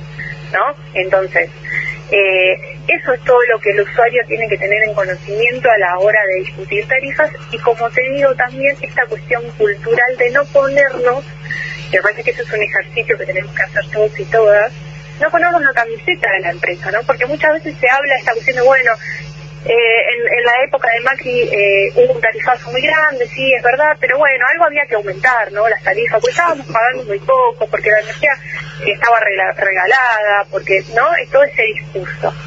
Eh, en primer lugar, lo que hay que tener en consideración es que nosotros hablamos como usuarios del servicio, ¿sí? O sea, no podemos ponernos la camiseta de las empresas, que las empresas defiendan su parte, que den sus argumentaciones, pero nosotros como usuarios tenemos que ser conscientes de que la energía es un derecho y que cuanto más accesible esté esa energía, mejor vamos a vivir y mejor desarrollo, mayor crecimiento va a tener también el aparato productivo, el mercado interno, ¿no? Que quedó destruido luego de cuatro años de, macrismo, donde han cerrado miles de pymes, digamos, ¿no? Entonces eso hay que tenerlo en consideración. Me parece que como decíamos al comienzo, el discurso de Federico Bernal va en torno a ese eje, a empezar a pensar a la energía desde otro lugar al que la veníamos pensando, al que quisieron que la pensemos, ¿no? Sí. Relacionada con un derecho humano, fundamentalmente. Eh, eh, Una, una parte nomás, si, si yo fuese accionista de alguna de las empresas energéticas que tienen estos balances y que no distribuyen el- el- y, no, y no rindieron beneficios, la verdad que estaría preocupado porque me estarían me, me, me, me, me hubiesen estado robando, digamos, ¿no? Sea, hay un defalco allí, al accionista. Eh, Fue una gran estafa, Eso el fue la gran estafa del, del siglo, digamos, en la Argentina, ¿no? La gran estafa energética del, del país en su historia eh, ha sido el tarifazo macrista porque efectivamente, o sea, todo lo que ellos han recibido no lo han eh, tributado, digamos, en relación a beneficios para los usuarios. Recordemos que con Mauricio Macri, cuando terminó eh, la administración de Mauricio Macri, a pesar del tarifazo que habían recibido las distribuidoras de gas, habían incorporado un 38% menos de usuarios residenciales que Cristina Fernández en el segundo mandato. Claro. Y por, Entonces, y por si eso fuera poco, esos excedentes tremendos los de, no los destinaron, no solo no los destinaron a inversión, sino que lo destinaron a comprar dólares y fugarlos. exactamente. Lo, lo cual nos afecta a nuestra balanza también, ¿no? Exactamente, eso es así. Este, la- lamentablemente, por eso eh, también lo han dejado en claro la- las autoridades del ER, las autoridades del ENARGAS, una vez que han terminado de realizar las auditorías y que ahora tienen eh, eh, la obligación de empezar a definir después de las audiencias públicas estas tarifas de transición que van a empezar a regir a partir de este año. Bueno, hay que evaluar todo, ¿no? Y todo significa también lo que las empresas no hicieron a pesar de haberse comprometido que lo iban a hacer.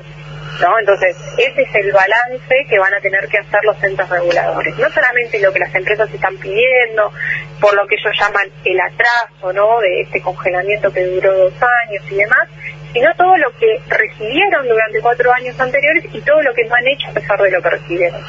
Eh, y para ir terminando, ¿cómo fue, eh, si tienen un balance ya más o menos visible mirando hacia atrás, cómo, cómo respondió el consumo el año pasado con tarifas este, sin aumento y lo que fue el- el- el- los super tarifazos que vivimos durante los cuatro años anteriores? ¿Cómo fue el, el consumo? ¿Se puede ver una, un Sí, balance de eso? Exactamente, no- nosotros hacemos un balance de lo que tiene que ver con la demanda eléctrica a nivel nacional y, y también la demanda de gas por tipo de usuario.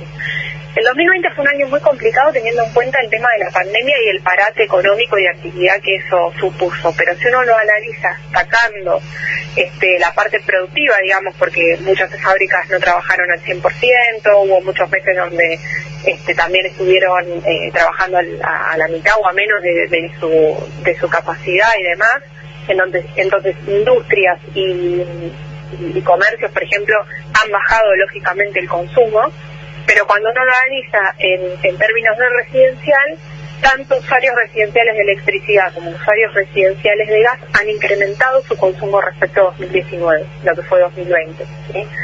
Entonces, cerramos un 2020 con un crecimiento eh, en la generación de energía eléctrica, por ejemplo, cerramos un, un 2020 con un crecimiento en la demanda eléctrica residencial y cerramos un 2020 con un aumento también en la demanda eléctrica, en la demanda de gas por redes al interior de los hogares. Entonces, esos son los resultados que uno tiene que observar de la política energética y tarifaria del gobierno nacional, que funcionó. Por ejemplo, otro dato interesante es que los cortes eh, de gas se redujeron a 223%, por ejemplo, ¿no? Entonces, sumado a esto a un mayor aumento de, de la demanda de gas, sumado al tema de la prohibición de los cortes por impago, ¿no? Hasta siete, hasta siete boletas, eh, sumado también a la cuestión de la intervención de los entes reguladores en el sentido de empezar a controlar a las empresas, a las multas que también se empezaron a cobrar a las empresas por incumplimientos y demás, estamos hablando de toda una política energética y tarifaria que tuvo como resultado también esto, ¿no? Que a uno no puede escindir eh, el aumento en, la- en el consumo eléctrico, en el consumo de gas, de estas políticas que ha llevado adelante el gobierno, fundamentalmente también la extensión del congelamiento, ¿no? Eh, entonces, esos han, esos han sido los beneficios que, que la política energética y tarifaria del gobierno nacional tuvieron y otro de los grandes beneficios es la disminución considerable de la pobreza energética, ¿no? Eh, hace poquito salió un informe del Enargas, eh, primero sacaron un informe diciendo que la herencia del macrismo habían sido 3 millones de eh, hogares empobrecidos energéticamente. Ustedes saben que la pobreza energética significa que un hogar tiene que destinar más del 10% de sus ingresos a pagar los servicios de luz y de gas. ¿sí? Eh, indigencia energética es aquel que, hogar que tiene que directamente no puede hacer, eh, no puede afrontar el pago ¿no? de esas facturas. Bueno, eso ha disminuido considerablemente casi la totalidad de esos 3 millones de hogares eh, que habían caído en la pobreza energética con Mauricio Macri lograron eh, salir de ese flagelo. ¿sí? Entonces, ese es el resultado más potente de la política energética y tarifaria, que todavía queda, obviamente, muchísimo por hacer, pero que se está trabajando en este sentido, empezar, como, como decía anteriormente, a conseguir a la energía como un derecho y por eso la necesidad de tener también su eh, acceso universal, su su, este, su llegada a cada vez más eh, usuarios y usuarias para que ellos puedan vivir mejor y para que también la Argentina, el aparato productivo, también pueda recuperarse de lo que fue el. Perfecto. Bueno, Belén, agradecemos muchísimo tu tiempo, eh, tu, conocimiento y, te agradecemos regularmente los informes que nos envías que, que, nos permiten a nosotros hacer algunos comentarios sobre temas que nos serían absolutamente desconocidos si no fuera por ustedes. Y te comprometemos para un par de semanas más hablar del consumo energético industrial, de destino industrial. Vale, perfecto, sí, eso eso lógicamente, como te decía, va a estar a la baja por el tema de la pandemia. O sea, Pero que sea eso... Esperamos, esperamos que, que esos números empiecen a poder revertirse a partir de una nueva normalización, si es que esta segunda ola, este, que parece ser que este coronavirus no, no se termina más, eh, bueno, lo permite, lógicamente, ¿no? Pero eh, lo importante también es entenderlo en el sentido de los usuarios residenciales, ¿no? Cómo eso ha mejorado. Eso es importante también, no dejar de señalar. Por supuesto que sí. Belén, muchísimas gracias y en un par de semanas volvemos a molestarte. Por favor, gracias a ustedes. Un abrazo, hasta, la próxima. Muy bien, era Belén Enis, directora del OETEC. Voy a decir la sigla porque el nombre completo es muy largo. Realmente el tema tarifario es un tema que nos interesa y que nos dolió y no, y nos duele en sus consecuencias. Eh, y además, eh, no solo de la influencia que tiene en los costos hogareños, sino también la influencia que tiene en el desarrollo nacional, porque en definitiva la industria es transformación mediante energía, ¿no es cierto? No, no hay otra manera. Exactamente. Bueno, y ahora a continuación vamos a meternos en el otro tema que está muy vigente, muy presente y es materia de, de permanente intercambio, que es el de la y mal llamada hidrovía. En realidad, vamos, estamos hablando de, estamos hablando del río Paraná. Así que para ir metiéndonos en el tema, vamos a escuchar una canción que se llama justamente Río Paraná, que es de Ricardo Iorio y la canta él junto con León.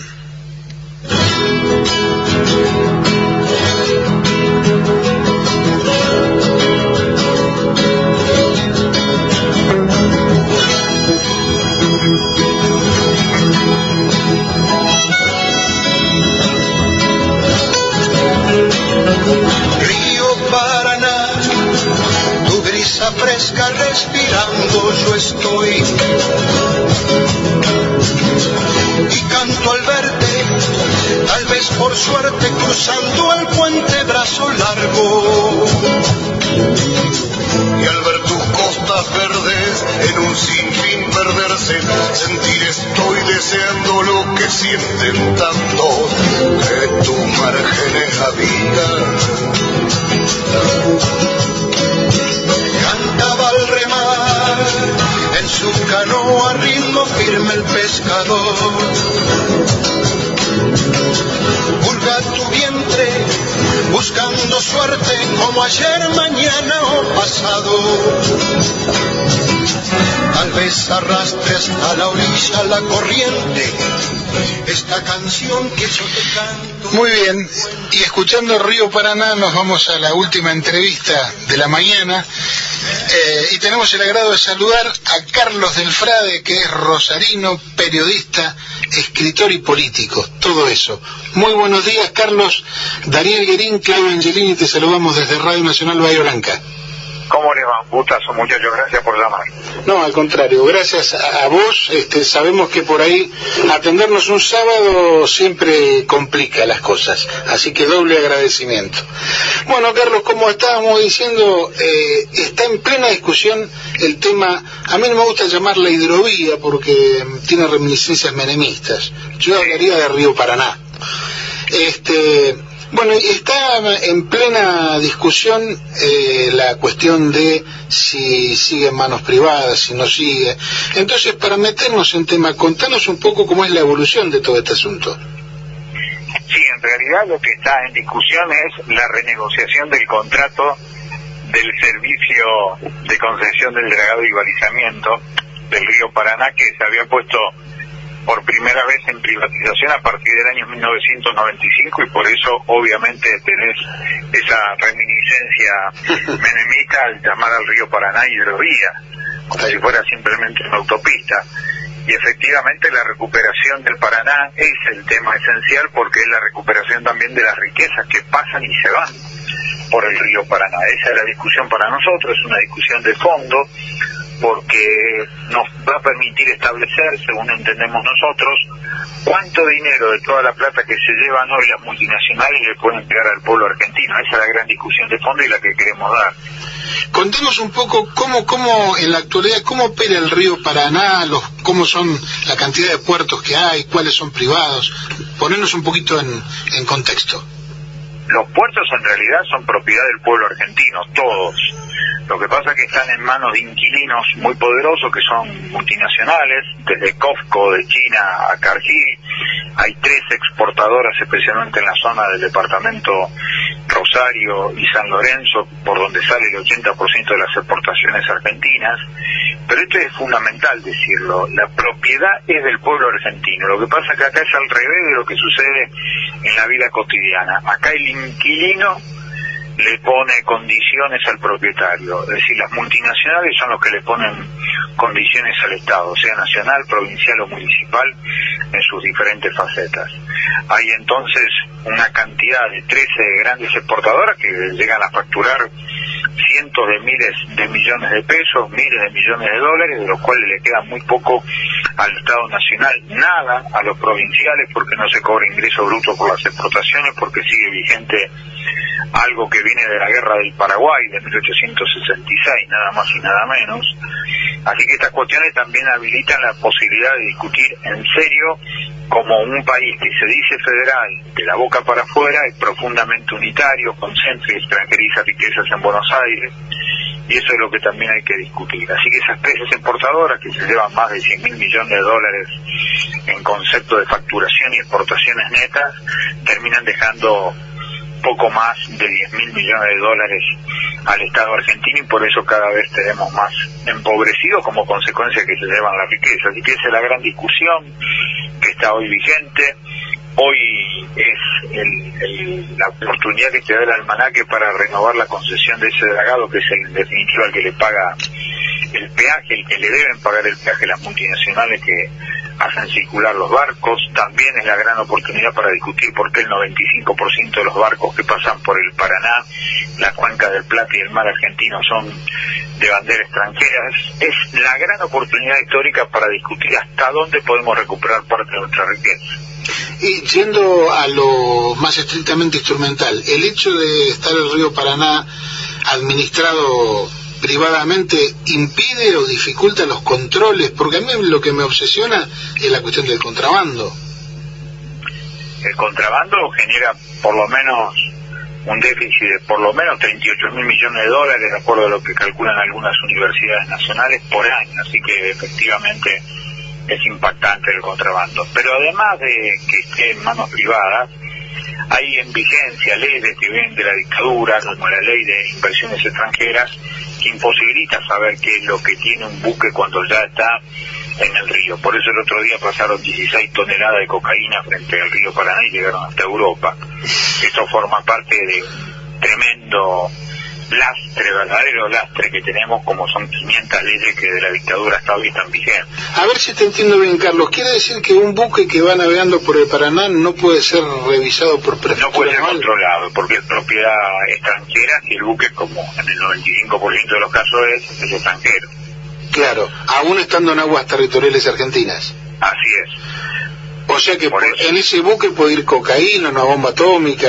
Y como pasó, sa- salieron 16 toneladas de cocaína o han entrado armas y han salido armas.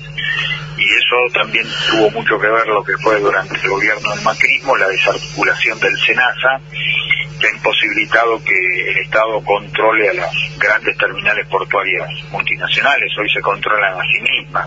Claro, eso, eso te iba a preguntar. Hoy día, y vos como, como santafesino es un tema que manejas bien, ¿cómo controlan, por ejemplo, yo llevo mil camiones de soja para embarcar, para cargar en un buque en el puerto de Rosario? ¿Quién me lo controla eso? O en el puerto de Rosario, o en el puerto de Cargill. ¿Quién me lo el controla? puer- El puerto de Cargill, que está en Puerto San Martín, lo controla Cargill. Y Cargill te dice, de acuerdo a su declaración jurada, lo que entra o lo que sale. Y después es muy difícil tener control porque la prefectura no lo hace, el SENASA tampoco lo hace. Es un problema muy serio porque, insisto, muchas veces posamos una vez más como Estado bobo y cómplice y es un problema serio porque crece la pobreza adentro mientras la riqueza se la llevan afuera. Sí, Sin ninguna duda. Bueno, el otro día publicamos una nota en, en nuestro sitio, en, en la productora que produce este programa, hablando del tema del precio de la carne, eh, digamos, buscando una explicación por qué la carne aumentó el doble que la inflación. Y una de las tesis son que a raíz de la falta de controles, la carne que se exporta hace sus facturas, hace maniobra de triangulación y demás, que hacen que esos esos exportadores compren Hacienda en pie a cualquier precio, lo que determina el aumento. Ahora, con lo que vos me decís, entonces es obvio que no se puede controlar en las actuales circunstancias.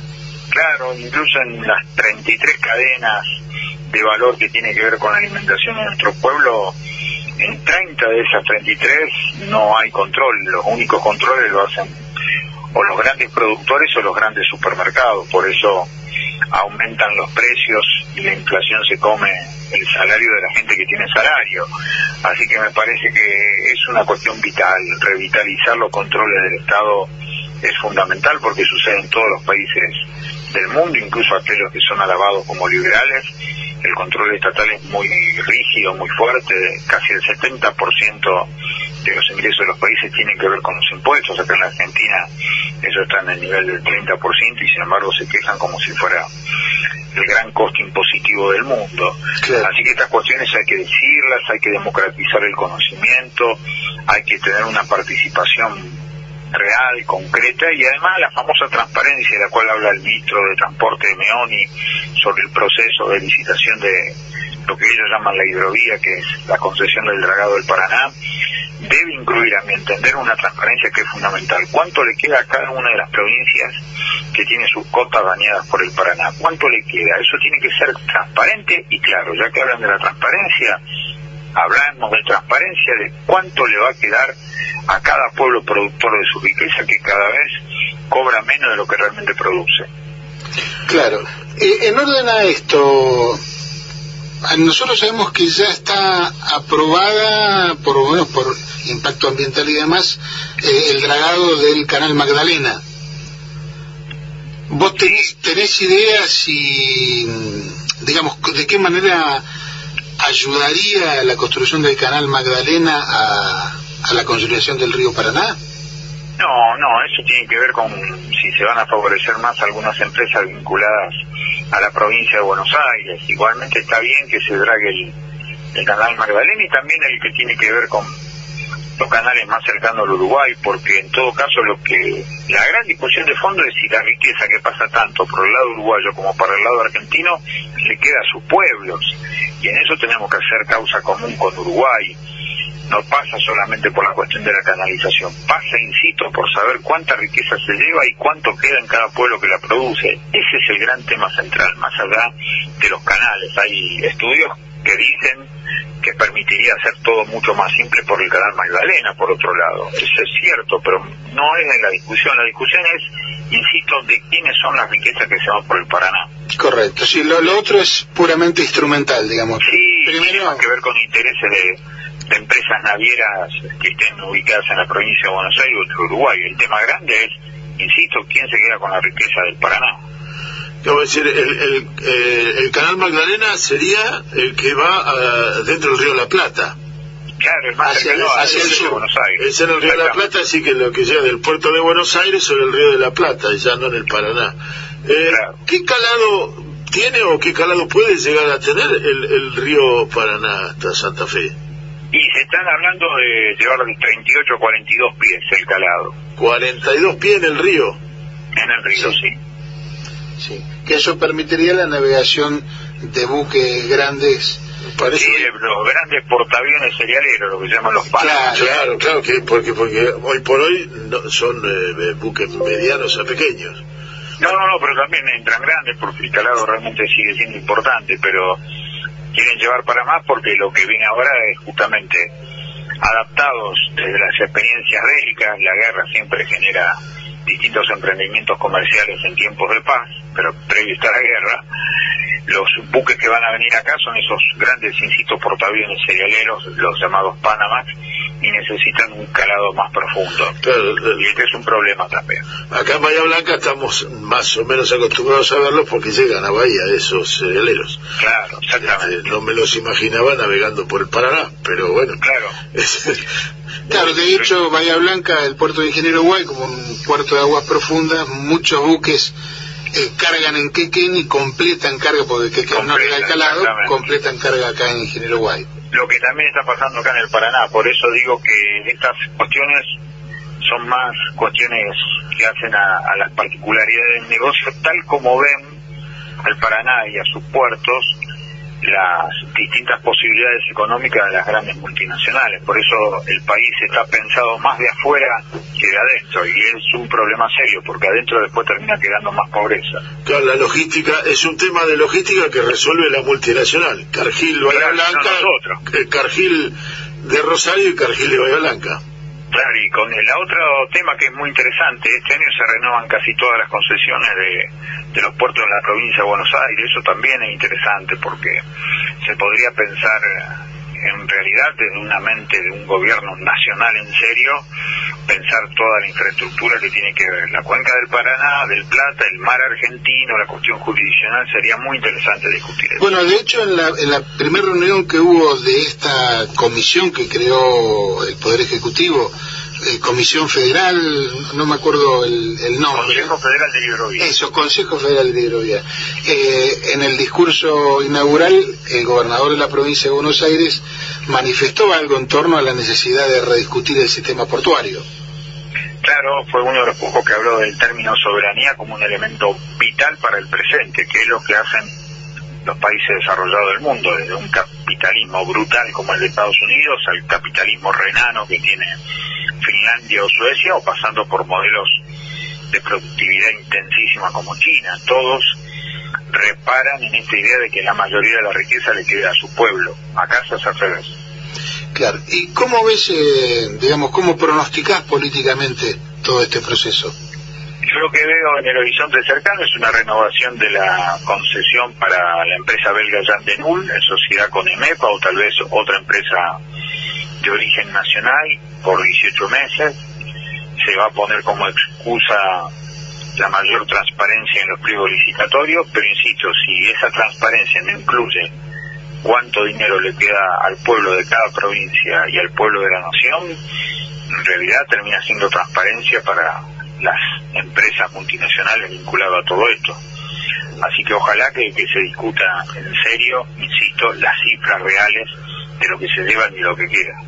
Bueno, y al menos si son 18 meses, bueno, tenemos 18 meses para elaborar conjuntamente y consensuadamente un proyecto que, que permita explotar el río Paraná de acuerdo a nuestra soberanía, ¿no? Sí, nosotros lo que queremos es un río sano, productivo, pero fundamentalmente nuestro.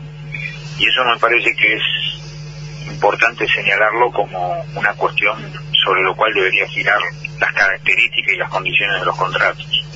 Totalmente. Bueno, Carlos, no te queremos robar más tiempo, te agradecemos infinitamente este contacto y te comprometemos a hablar dentro de poco porque esto supongo va a ser un proceso muy dinámico. Sin duda, sin duda. Así que para mí un gustazo, un abrazo muy grande y hasta cualquier momento. Un abrazo, Carlos. Un abrazo. Muchísimas gracias. Muy bien, fue Carlos del Frade, eh, periodista, escritor y político, y lástima no hemos tenido tiempo, pero tuvo una intervención muy destacada eh, con el escándalo de Vicentín, que sabemos que una, mm, una gran empresa que afectó especialmente a productores de la provincia de Santa Fe. Claro, me- me- un, un detalle así que, que quiero dejar un alfiler con la cabeza roja clavada en el mapa. Eh, llevar el Paraná 42 pies es una es una actividad de, de- de impacto ambiental que, que me gustaría leer ese proyecto. ¿eh? Sí, no, lo, lo que hay ya realizado como estudio de impacto ambiental es la, el dragado del canal Magdalena. Pero eso es el río La Plata. Está bien, pero digo, ese estudio ya está hecho, el del río de la Plata. Digamos, Lo que el, el canal Magdalena viene desde el río Paraná hacia el sur por el río de la Plata y permite conectar el Paraná con el puerto de Buenos Aires y con los puertos del sur, que queden Ingeniero White, sí está bien. a buques de gran calado. Eh, ¿Qué ocurre? Que hoy por hoy también habría que profundizar el río Paraná y ahí es donde Claro, porque, es lo que eh, decís vos. porque el río, el, el canal Magdalena está, diría, después del delta. ¿eh?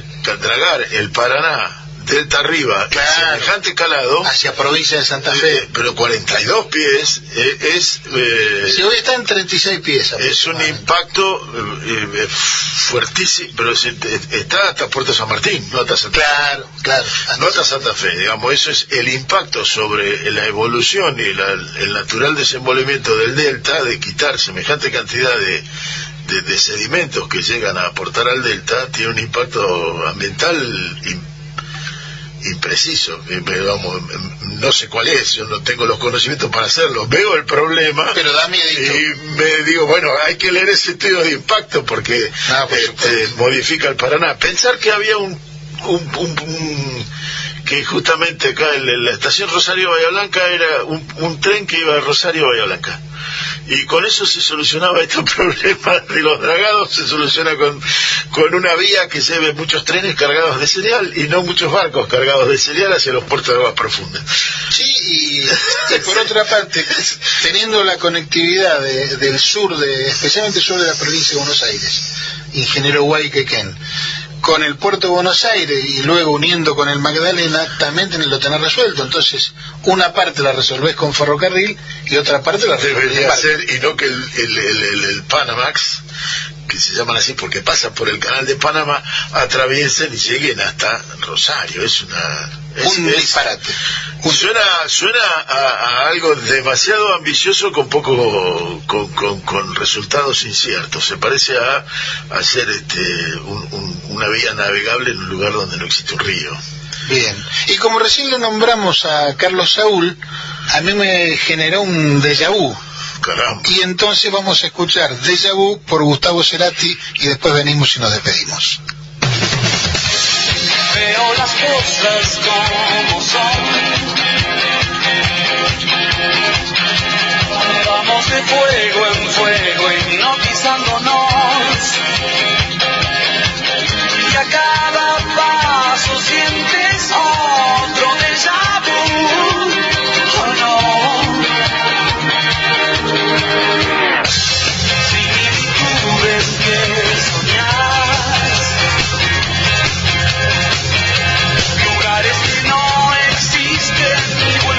sun.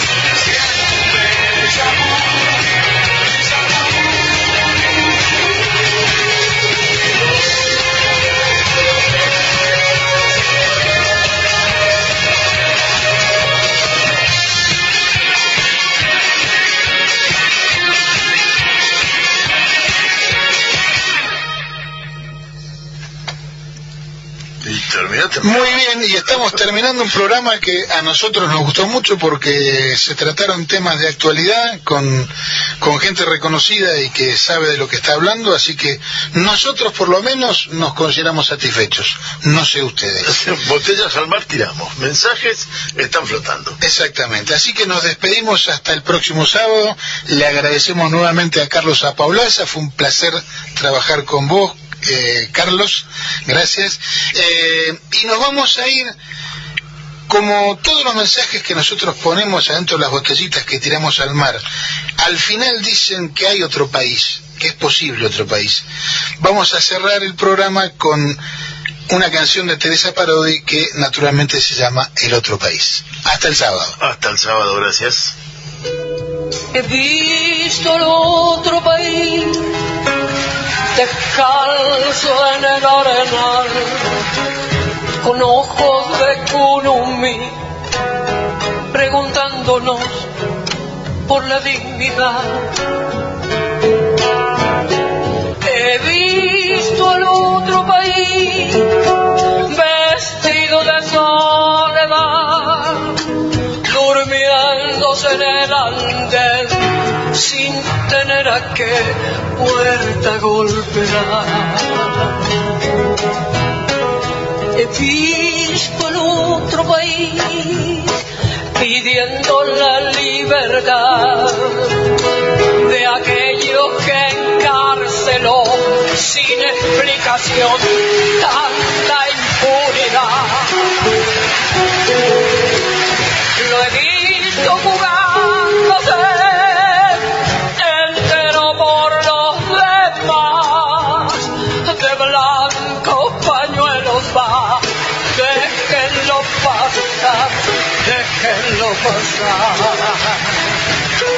Lo mire soldar su esperanza al viento como una bandorga de sol en vuelo.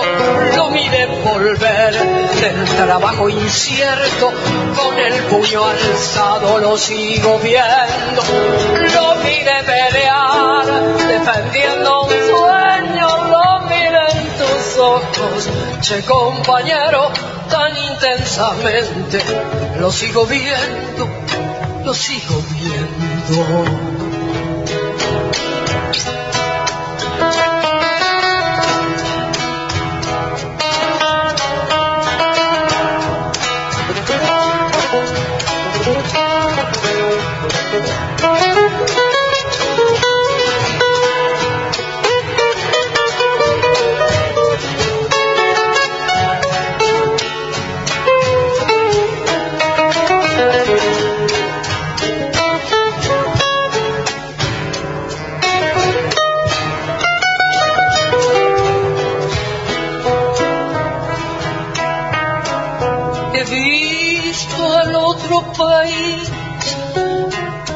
Nuestros hijos, mi amor, en la tremenda ilusión de creérmelo, de creérmelo. Me duele, debo decir, en la cantora que soy, en la maestra de ayer, una y otra vez, una y otra vez. He visto al otro país buscándose el porvenir de adolescente lo vi por la primavera queriéndose. En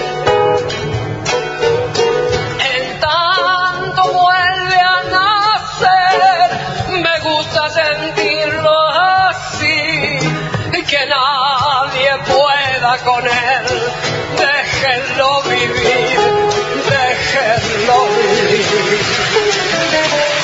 Lo mire soltar, su esperanza al viento como una pandorga de sol en vuelo, lo mire volver del trabajo incierto, con el puño alzado lo sigo viendo, lo mire pelear, defendiendo un sueño.